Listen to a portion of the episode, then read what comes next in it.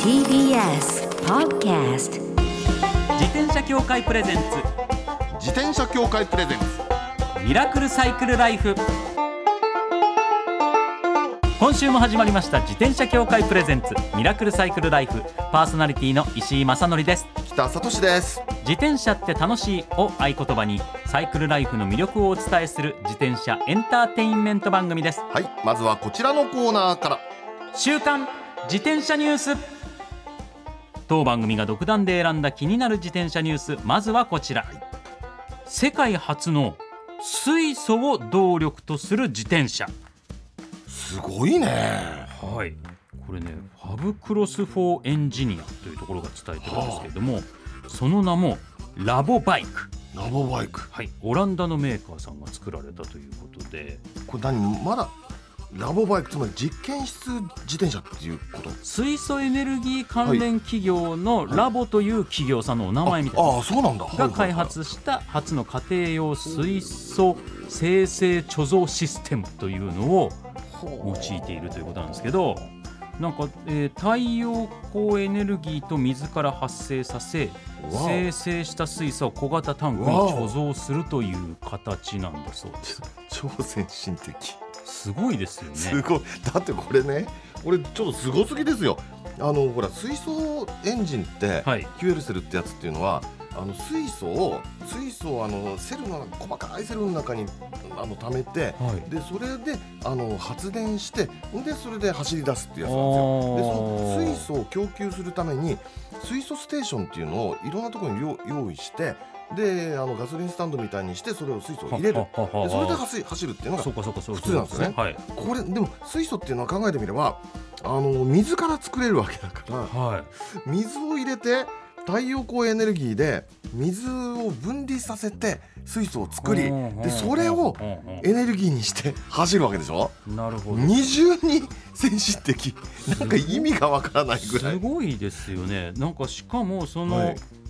CO2 はもちろん排出しないというのが特徴ですしはいはいはいはいはいあと重いバッテリーなしでも長距離移動できる特性というのを持っててよね。はいしかもねパーツははいレゴブロックのように組み立てられる作りなん ですってすごいですよねもう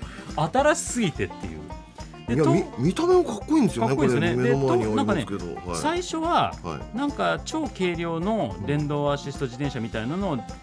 計画してたんだそうなんですけどもはいはいはいシステムの重量とかそういうのいろいろ考慮した結果、はいカーゴバイクあの、オランダとか海外のそうだそうだそうの前にカゴ、う大きなカゴがついたそうそうもう荷台がついたタイプ、これそれですもん。はい、その形にした方が良いという結論に至ってこのデザインになったんだそうです、へーカーゴバイクバイクデザインということになったそうおじゃあでオランダならではだな。そうですねこれ相当大きい荷物載せられますからそねうなんです。でもエンジン部分すごいちっちゃいんですよ。そういうこことれですほよんね本当に走るのかなっていうのかね。どういう感じなの本当かなかというのか。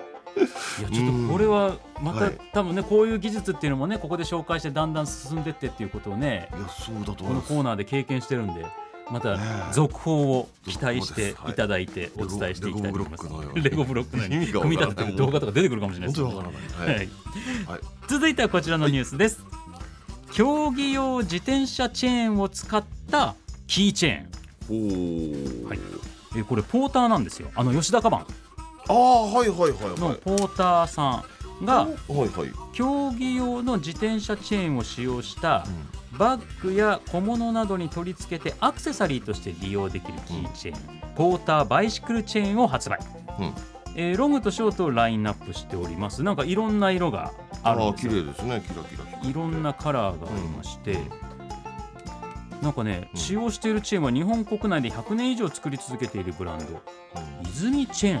ーンあ聞いたことある泉知恵さんっていうですかね知恵さんねというところのものだそうででロングのカラーはシルバーとゴールドの2色、うんうん長さは、えー、555ミリでバッグのストラップやウォレットチェーン財布につなげるチェーンですね、としての利用を想定してで、あてーなるほどね。ショートはキーチェーンやバッグのチャームとしての利用を想定しているとことショートの方が色は多くてシルバーゴールドレッドグリーンあーはいはいの4色がございますなるほど。これはチェーンっていうのはあの自分で使うためのつまり自分のキーホルダーとしてとか、はそういうためですねそうです防犯じゃないんですねはい、はい普通だから要するにシルバーアクセサリーのチェーンとかはをいあはいはいはいはいはいえて自転車のチェーンをそのまま使ってみたというなるほどなるほどでもあくまでファッションとファッションいうそういうこと考えですね方でもあの色も光沢がすごいなんかね焼き付け塗装による光沢を特徴としていることであこーなるのほどね今手元に写真あるんですけどすごく綺麗ですよはいであでのポーターさんが作ってますからねおしゃれですようんねウォーターっていうのはやっぱブランドなんですね、はい、もう若い方とか僕ら世代でも使ってる方多いあすごそいうか実用的にもいいしおしゃれだしっていう吉田のでカバンさんっていうのはまあ聞いたことあるんですよはい、吉高版さんの、えーやってる一ブランドっていう感じですね、なるほどポーターさんはただやっぱさすが吉高版さんなんですよ、うううんはいロングはいがはいはい1万6500円ショートが9900円ですこれはちょっと高いねちょっとやっぱチェーンだってチェーンで知しっょてる人間からすると高高いなって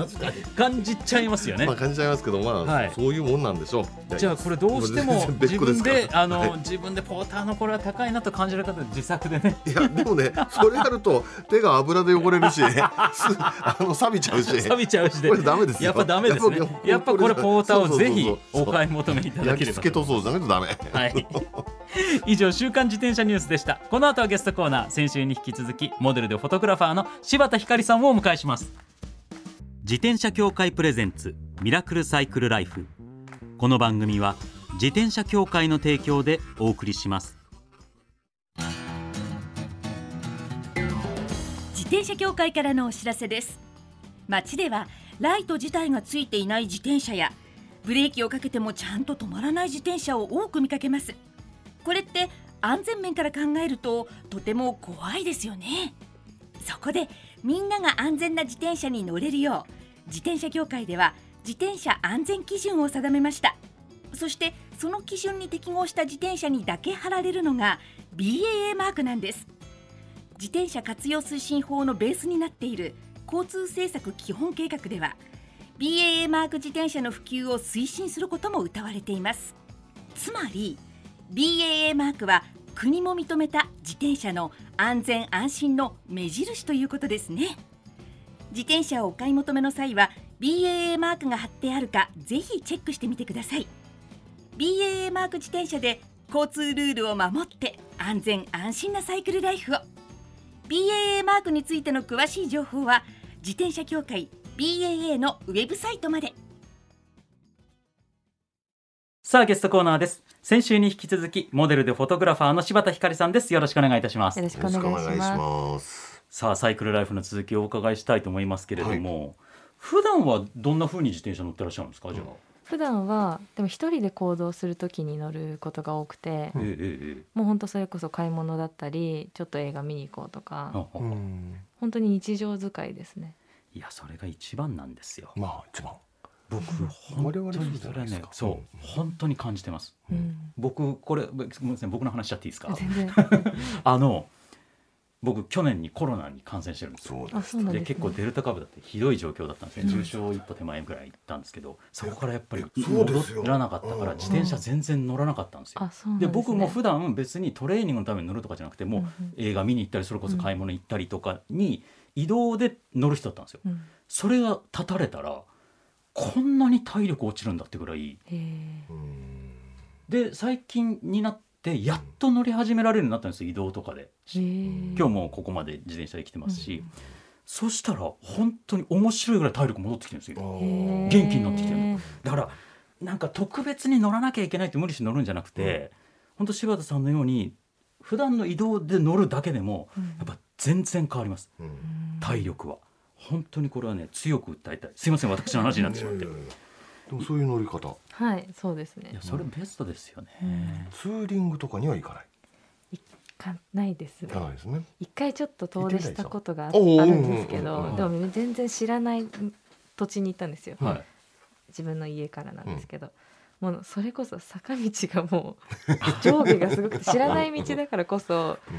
この先どういう坂道があるかっていうのを把握してない今まで行っちゃったんいで,、やそうですよでなんねかもう行ったっきり帰るのがすごい嫌になっちゃってと 遠かったんでうんそっからちょっと怖くて遠出できてないんですけどあーでもそうなんですよね今うん道はほら Google マップとかで調べられるから、はい、あこここう行きゃいいんだと思ったら、そうなんですよねあの地図じゃアップダウンは分かんないわけですよ。 じゃあこう上がったり下がったりなんじゃこれみたいなもう何回も上がったり下がったりして、なんか地元のおばちゃんのあうんの電動自転車にはいはもい何回も追い抜かされて、ああまあ多分ねいやでもああそうこいれうもメんでンすタよルがね。と思ってシングルだからねいやシンそうグでルすギアだよ。となかなか辛いものがあるなだあれだから、で今電動アシスト自転車の、ねお母様とか多いじゃないですか、はいもう僕とかも平気で抜かれるんですけど、でもあそこで悔しいと思って、うんちょっと踏んじゃうと、うんペダルグーって踏んでしまうと、足が太くなる乗り方になってくるんですよ。あなる ほどうんうんそこはグッと抑えて、うんいやいや私は優雅に乗りますみたいなうん気持ちじゃないと先週ねそういうお話あったんですけどあなるべくこうんうシャカシャカこいだ方が足が細くなるっていうね乗り方があるんででもあの先週うんお写真やってらっしゃるって話うん冒頭でありましたけどいフィルムカメラでっていう自転車に乗るようになったら結構撮る写真って変わったりしましたあそうですね、うんやっぱ外にいる時間が長くなる分うんなんていうんですか日が落ちたり日が昇ったりっていうそういう時間の経過をなんか肌で感じるじゃないですけそど、うえいうっていうことがで自転車に乗ってからすごいうん感じることが多くなったんで、はいやっぱなんか太陽の写真とか多くなった気がします。 あーなるほどなんか景色とかええええいつもカメラ持ってくんですか自転車乗るとき持ってない時もあるんですけど、うんコンパクトカメラなんでほう結構この肩に下げたりはいはいしはいてはい持ってたりします。それもフィルムフィルムですねあ。すごいな、いやだからもうそそういったうんライフスタイルのこともね、うんいろいろ SNS でね発信されてるから、あそうはいはい SNS チェックしていただいたらすごいね、はいなるほど俺だからカセットテープはびっくりしましたね、うんそうそう本当です自先週聞い転てね自転車でうんそれこそ YouTube の動画でなんか自転車で走ってらして、ううんんうんで自転車で公園とかのあかなんかそうのですそうですベンチでうんカセットテープで音楽聴いて本読んでるっていう動画があるんですけど、うんカセットテープカセットテープなんか私的には昔のウォークマンかなんかで聞くのあそうですソニーのほらウォークマン当時のなんか古いやつですね。うん私的にはそのカセットテープって A 面 B 面あるじゃないですあかりますよそれをひっくり返すのがすごい作業してる時にすごいちょうどいい切り替えポイントになるんですよ。あなるほどねレコードも一緒なんですけど、えええええ A え面 B 面あるとそのひっくり返すタイミングでちょっと息抜きじゃないですけど何かしてる時にリセットできるっていうかあーあそうそれがいいなと思ってやっぱずっとそういう携帯で聞いてるとはい新しいものがどんどん入ってきちゃうじゃないですそうそか。うそうそうまあ、それがいい時もあるんですけど、は作業したりする時とかは、うんまあ、読書もそうなんですけいど、はい結構カセットとかレコードをつけるのがすごい好きでえつーけてます。だそういった楽しみっていうかそういったところに喜びを見出す感覚って、うん多分自転車に乗る感覚とうんリンクする部分ありますよありね。ますね、うんいますようねん、さっきとちょっとお話がかぶってしまうんですえけど、なんかフィジカルなの自分の足でうんちゃんと漕ぐと違う発見というか漕いでる最中にあこんなお店があったんだとか道が詳しくなれたりなんかそのデジタルじゃ収集できない情報を知れたりするっていう部分とはちょっと似てるのかなって。ああーいやだから絶対デジタルってこう早い分取りこぼしてる感じあるんですよありねま。すそうですよねうんなんか情報があまりにこうスリムに、ソリッドに無駄を削ぎ落として僕らに届けられちゃうから、うんその無駄だった部分に何かうん自分にとってそのものがあったりする瞬間ってあるじゃないであすりか。ますね。ねえだって例えば自転車だったらその無駄な部分って道道草だったりするじゃないですか、うんひょいひょいっていろんなとこ寄れるでしょでそういうとこもよくてさだかうんら自転車のこと「なんだ自転車は車より遅いじゃん」とか言って「当たり前だ よさそ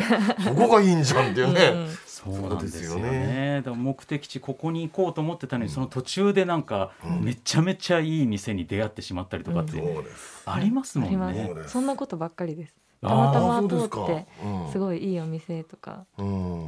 よくあります。そういう面白さもありますもんありますね。よまあ僕とか喫茶店好きだから、うんそうですよね古い喫茶店とか見つけるとわーって入っちゃったりとか、やっぱそういう喜びあるもんな。で柴田さんなんか僕らに聞いてみたいことがあるということなんですけど、はい。私ちょっと二代目を考えていて今あそうだ先自週転車ちょっとそういそううなんで話すよありましたね。二代目二代目を考えていて、うんどうやって収納してるのかなと思ってそのあ収納自転か車をたくさん持ってる方って、はい。やっぱい家に置けるスペースって限られてるからどういう収納をしてるのかなっていうのを聞きたくて、これ僕はちょっと特殊なパターンなそのうでですね僕はあの折りたたむタイプの自転車ばっかりのマニアなんですよあそうなんですね、だから折りたたむと相当ちっちゃくなるんでうんえどのくらいなんですかえっ、とこれぐらいですなよんかそうねこれなぐんらいかっ手てをねラジオじゃ全然聞こえませんけこどう手でそうそうそうそう手で四角を作ってみたいな抱えられる抱えられるぐらいのニュアンスです、なるほどにになる感じですねへー今ここにあるアクリル板の高さに収まるぐらいうんああじゃあ結構小さいですねということでだからね折りたたみ自転車だとねそれを縦にするとスポンスポンと棚にはまるみたいな感じがあってはいそれなはるまあいいんですよね。そうでもそういうタイプの自転車でないじゃないでしょじゃないですか今乗ってらっしゃるのが、うんそうするとああいう大きなバイク自大きなバ転イク車はをね乗ってらっしゃる方どう収納されてるんですか菊田うさん、ん私の場合はねあの折りたたみは折りたたみでやってそういうの何度にポンポン入れるんだけどそうじゃないロードバイクの手合いはねうんやっぱベランダとかに置くんですよ。うんでベランダとかに置いて、まあ、カバーかけてあの置くんだけどそれでもベランダ埋まるでしょでベランダまでこう持っていくのもちょっとしんどいんでってことになるとねここが面倒そうですよねでそうするとあのほら、えっと、団長メソッドですよあの団長安田さうんんであの安田大サーカスの安田大団長さんですねあの団長はね玄関にねあのポールを立ててそこに引っかかりどころを作ってそこにかけてるっつうんですよね。へえでまあ自転車屋さんとかあれがあにるかたなまってにいううんそうそうそうそうあったりしませんか、なんかこあうのディスプレイでディスプレそイうそうそうであれのねあの個人持ち用の売ってるんですよ。えーそでう売っなんてでするんででロードバイクって基本的に軽いから女性でもねホイッと上に引っ掛けられるんで,、であれを使うとねそうですあのね本当そのほら地面に置いてると地面っていうのか床に置いてると場所食う感じがあるじゃないですか、うんだけど上に引っ掛けるとねそこまでの圧迫感ないんですよ。確かうんにそうかもしれないですそうですねそんなに高いもんじゃないですしなんうか突そうっそうそ張うり棒的うんあそうなそうそう作りになっててそううん自転車かけるフそうックみたいのがついてるついてるみたいなものが売られてるんでそういうのを自分のご自宅の玄関とか、まあいいところにそうそうそう立てて部屋の自中でもね転車を引っ掛けてあげるそうすると1本買ったら大体 2, 二台2台ぐらいがかけられるそうでんすでねうんあうんあれはありかなって。うん、いいかもしれないです良ねさ。そうですね、はいちょっと調べてみます、うん後であそとんななんか高くないですよ。そうですねあとは2台目を折りたたみのあそうです ね、まあそれもありオシャンティーなやつを買うかですね 何がオシャンティーなんですいか。やーでもなんかロンプトンとかねそのあたりがねやっぱうりん素敵な自転車あるんですよ折りたたみなんですけどそうなんこうですねクラシックでイギリスあーで作られてるんですけどこれはおすすめかもしれないですね。私も持ってます。さあ、はいそろそろお時間が来てしまいました、最後にはい、柴田さんが普段安全に自転車に乗るために心がけていることを教えていただきたいと思います、と私普段からうんパンツを履くうフんァッションが多いんで、ええ裾が巻き込まれないようにあはいはいはいちょっとおしゃれなバンドとか売ってるのでそういうのを毎日つけて乗っています、ああそれ大事です、大事です。特にやっぱりこう普段着で乗るタイプの街乗りスタイルの場合ねズボンによってやっぱ引っかかっちゃいますもんね引っかかっちゃうしズボンにもダメージが出ちゃうそう汚れちゃうでしょ。ねえ場合に場合によっちゃ破けちゃうしね。うんそうですよねそれでしかも悪い引っかかり方したらそれでロックかかっちゃう、あそうそうそうそうそれが一番怖い。ね私は靴下の中に入れてますけどね。あーダサい方式で。そういうそうそうそうそうベルト使わず。あとそのチェーンのある右側のズボンの裾だけギュッて上げるあそうそうそうスタイルのねそう男の人とかだとねそうやってますワイルドにやっちゃう人もいらっしゃったりしますけどもでも確かにバンド一つ持ってるとねそんなに邪魔になるもんでもないですしね全然もう使わない時はあのハンドルのとこにつけておくああそうかそうあかそうですね。いやそれいいですよねさあそんな柴田さんからお知らせが一つごうざいますはい、なんでございましょとさっきもちょっとずつお話で入れていただいたんですけど、うん YouTube を4月からお始めたのでぜひそちらの方でもあの自転車のこととかも結構載ってたりするので、うんぜひ見ていただけたらなと思います。いやはいぜひぜひう。させていただきます。これあれうん。はどなたかに編集をお願いしてるんですかあもう全部自分でやってます。あれ自分でやってますよはねい。あれ超大変そうと思っいてや意外と大変ではないですね。た楽しいですやってて。うんあれ絶対絶対これご本人だなと思ってたんですよ本当ですか。はい、いやさすがですよ。ではねあのそうなんだあ見てでます見てますライフスタイルがすごく伝わってくるうん感じのそう YouTube なんで、ぜひぜひご覧いただきたいと思います。はい。 2週にわたってありがとうございましたあ。りがとうございました。またぜひぜひお越しください。ゲストはモデルでフォトグラファーの柴田ひかりさんでした。ありがとうございましたあ。りがとうござあいまりしがとうございた。ました。続いてはこちらママさんサイクルレスキューもうすぐ春の新生活が始まりますこの時期電動アシスト自転車の購入を検討されているお母さん多いのではないでしょうか今月のこの時間は電動アシスト自転車をお使いのママさんにご登場していただき体験談を語っていただきます先週に引き続き竹内かなえさんですよろしくお願いいたしますよろしくお願いしますよろしくお願いしますいやー先週もね、い、ろいろそうなん重です心が低い方がいそういです車種を選ぶときとかいろいろお話ありましたけどもこれはねいろいろあるんです本当にそうだからやっぱりお子さんを乗せているってことは、本当にそのし運転も慎重にならざるを得ないわけですよ、はい実際転倒とか怖いじゃないですかそうなんですけどああるんですありましあたりますかはい夫も私もそれぞれ一回ずつあらららららら大きく転倒してしまったことがあっはいはいはいえてどんな風に夫は、うんあの雨の日に、はいはいはいまあ地面濡れてますようんね、はいそうするとこうマンホールとかあ滑る出たところはいあそこにつるっと行ってしまって幸い、はいまあ怪我は誰もなかったんですけど、うんあー結構派手に転んで怖かったっていうふううんにうん言ってましたし、うんあと私の場合はやっぱり男性に比べてというか力がうんうんうんそんなにないので、うんまあ、前後乗せて最初のそのカチャって外す時はいストはいッパはいはいー外して、はい自分が乗るところまでとか、うんうんうんうんあとどうしても信号などで止まってこう、うん降りる局面があって、うんそれをこう手で引いて引かなきゃいけないやっ時ぱりそうかそこでやっぱりちょっとあおらおよよよっていう感じうんうんうんうでんあの重さに負けてはい子供も一緒にちょっと倒れかけてしまうことがあっうんうて、んうんまあ、これも怪我がなかったんですけどなんかどうしたらいいのこかれなとは思って。ね実は両方あるあるなんですよこの線電動ママチャリの転倒例もう典型例が2つ今うんこれ本当そうなんだけどあのね旦那さんの場合はねこうなのあの、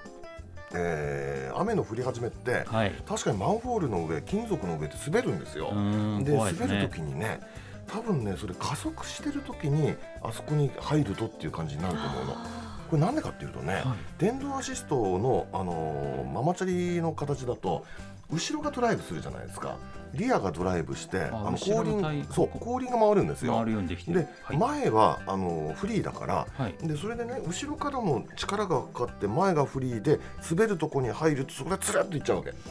そこでね倒れるんですよでこれが危ないんで危ないんでってこれまあほとんどの自転車も同じなんですけど、はいまあ雨の日はやっぱり金属製のものの上に乗らないようにすること避けてね避けてそう走る特にね降り始めなんですよあのそう降り始めの時はねあのマンホールだけが滑るっていう時間帯があるんであーそっかそうそうそうそれがねアスファルトに対するグリップ感とマンホールのグリッそプ感の通り差が激しくなっちゃってその通りですスルッていくそういうことですあーそういうことなんですよ気持ちもねなんかうん焦りますし、ね雨が降り出しあたそうそ時うそう振り出したらそうそう逆にうん安全運転しなきゃいけないんだけど振り始めたら早く帰りたいってなるからそうスピード出しちゃうっていう面も気持ち的な面もあるかもしそれないれでがすね。本当にそうそうかこれはね本当本当ね雨の日のマンホールそれからまああのほら段差を斜めに乗り換えあ乗り越えるって時ねあそこでスルッと滑っちゃうみたいなことがあってこれが滑る、えー時なんですあとそして竹内かなえさんそのご通自り身がその押してる時のそそうこの通り力なんですよも抜けちゃうこれはねれはどうしたらいいですか、えっとね、これはねもう乗ってるしかないんですよ乗ってるしかないっていうのかそっかうん、あのねこの電動,、ま、電動アシストママチャリっていうのはやっぱ重いんですよね前後に子供がいるっていうこともありで車体自体が35キロぐらいあるんでものすごく重いからはい傾くとねあの押し歩きの時にもう支えられないんですよとこっち側だって支えなられなかったでしょ、うんあの自分側に倒れてくるのはいも、はい逆側だったら絶対もうどうにもならんですよ、はいそっか自分の体も持っていかれてしまうような印象そう持ってだかれちゃうからでどうすればいいかっていうと、はいこれ単純な話でねあのサドルにもう乗ったまんま足でこう こういくもうそれしかないのなるほどああーのねまあちょっとなかんっかこいいんだけ どかっこ悪い姿になってしまうんですよ。 そうね、こんなあの足蹴りの自転車みたいなね、いもうそれで行くしかないんだけど、ちょっとねうん、そうなのあまり美しいお姿ではないかもしれない、でも安全第一ですもんね。で本当そうなんですよこれ危ないんでねまあそうあっていただきたいなと、うー思います本当んにあとそうの、ん、お子さんが気持ちよくなって眠っちゃってる場面ってありません、電動アシスト自転車っこれて。どうしたらいいんですかあり結ま構すよねよくあるんです後ろに乗ってると「ああ寝かかってる」ってうん必死に話しかけたり「そうそうそうそう一緒に歌歌おう」とか言うんですけどわあかりますとまあ一人だけの場合はねこううん前に移動させて前にねそうそうそうはいはいはいうんどうしたらいいですあ あ俺眠ったままは良くないですあよのねね、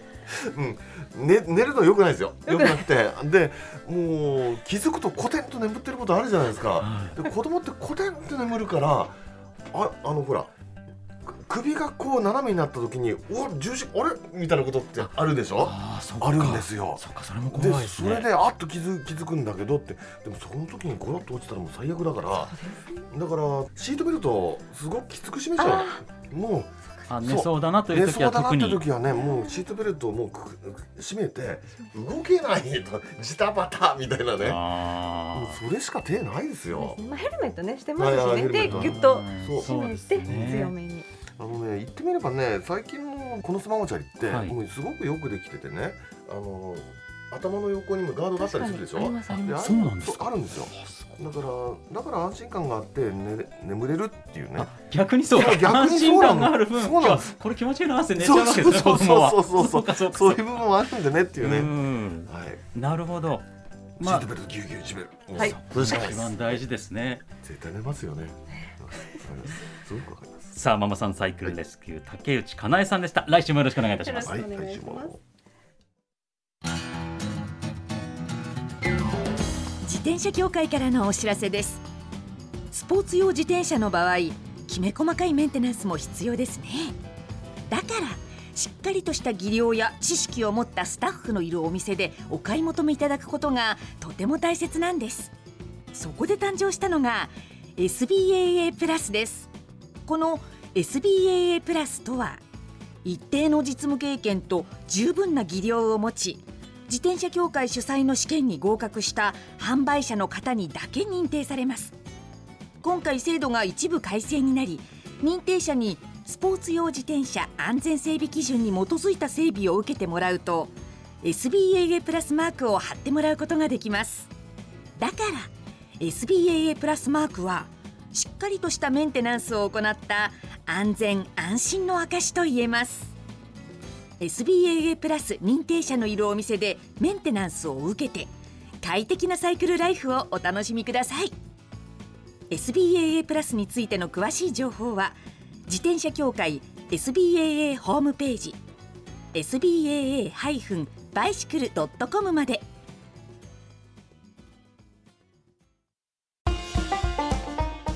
ミラクルサイクルライフそろそろお別れのお時間ですさあ柴田さんは二代目何にしますかねああそこですなんねだろうな引っ掛けるは引っ掛けるでいいんですけどはいロードバイクなのかピストなのかマウンテンバイクなのかクロスなのかはたまた昨今流行りはグラベルロードかなみたいなね感じがあって、えーそれもありますしもちろん折りたたみホ折りーたたみルディングバイクもありますからねブロンプトン似合いそうですブよロンねプは似合いますね絶対似合いますよね、でもなんかクラシック感っていう意味で言うと、うん今時の 700C とかじゃなくて、うん26インチ26のその黒森のいっやいやいやいやてういう感じのもなんか、ロードマンとかああいうやつですね なんかそんな雰囲気のも似合っちゃいそうですねだってカセットテープ何なの一で体音楽を聴いたりしてるんですからうん彼女はそういう意味で言うとそこら辺合いそうですよね合いそうですねまたぜひお越しいただきたいですね、はいそうですね番組では毎自転車ニュースサイクリストあるある自転車脳内 BGM 募集中です忘れられない愛車の思い出も大歓迎採用の方には番組オリジナルステッカーを差し上げますメールアドレスはすべて小文字でサイクル -r-tbs.co.jp